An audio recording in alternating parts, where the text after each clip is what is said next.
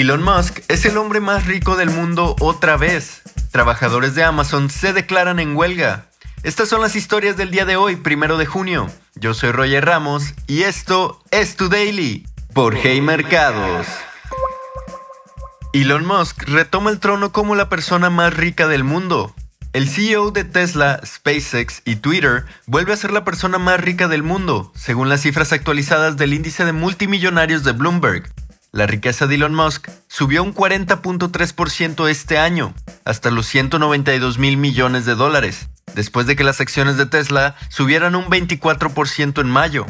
La mayor parte de la riqueza de Musk está ligada a las acciones de Tesla, pues el empresario posee alrededor del 13% de la empresa.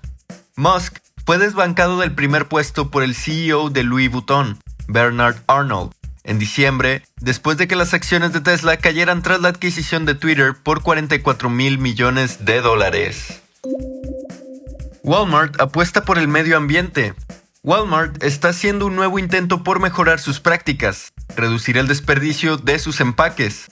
Los compradores que pulsen el botón comprar en el sitio web y recojan sus productos en tienda, pronto verán una diferencia en los empaques utilizados para guardar sus compras. El mayor minorista de Estados Unidos introducirá cambios para eliminar residuos en todas sus actividades. Walmart cambiará las bolsas de plástico por otras de papel, que podrán reciclarse fácilmente. Walmart quiere reducir los empaques a medida que las ventas en línea se convierten en una parte más importante del negocio. Las transacciones digitales representan alrededor del 13% del total de las ventas anuales de Walmart en Estados Unidos. Trabajadores de Amazon se declaran en huelga. Los empleados de Amazon organizaron una huelga el día de ayer en protesta por el reciente mandato de la empresa de volver a la oficina, las decenas de miles de despidos y su historial medioambiental.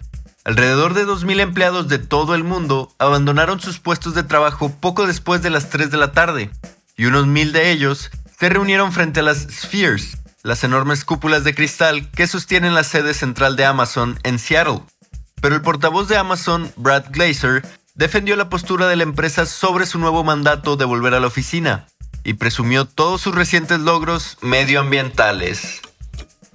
Y así, en solo unos minutos ya sabes lo que está pasando el día de hoy. Te espero aquí mañana en tu daily por Hey Mercados.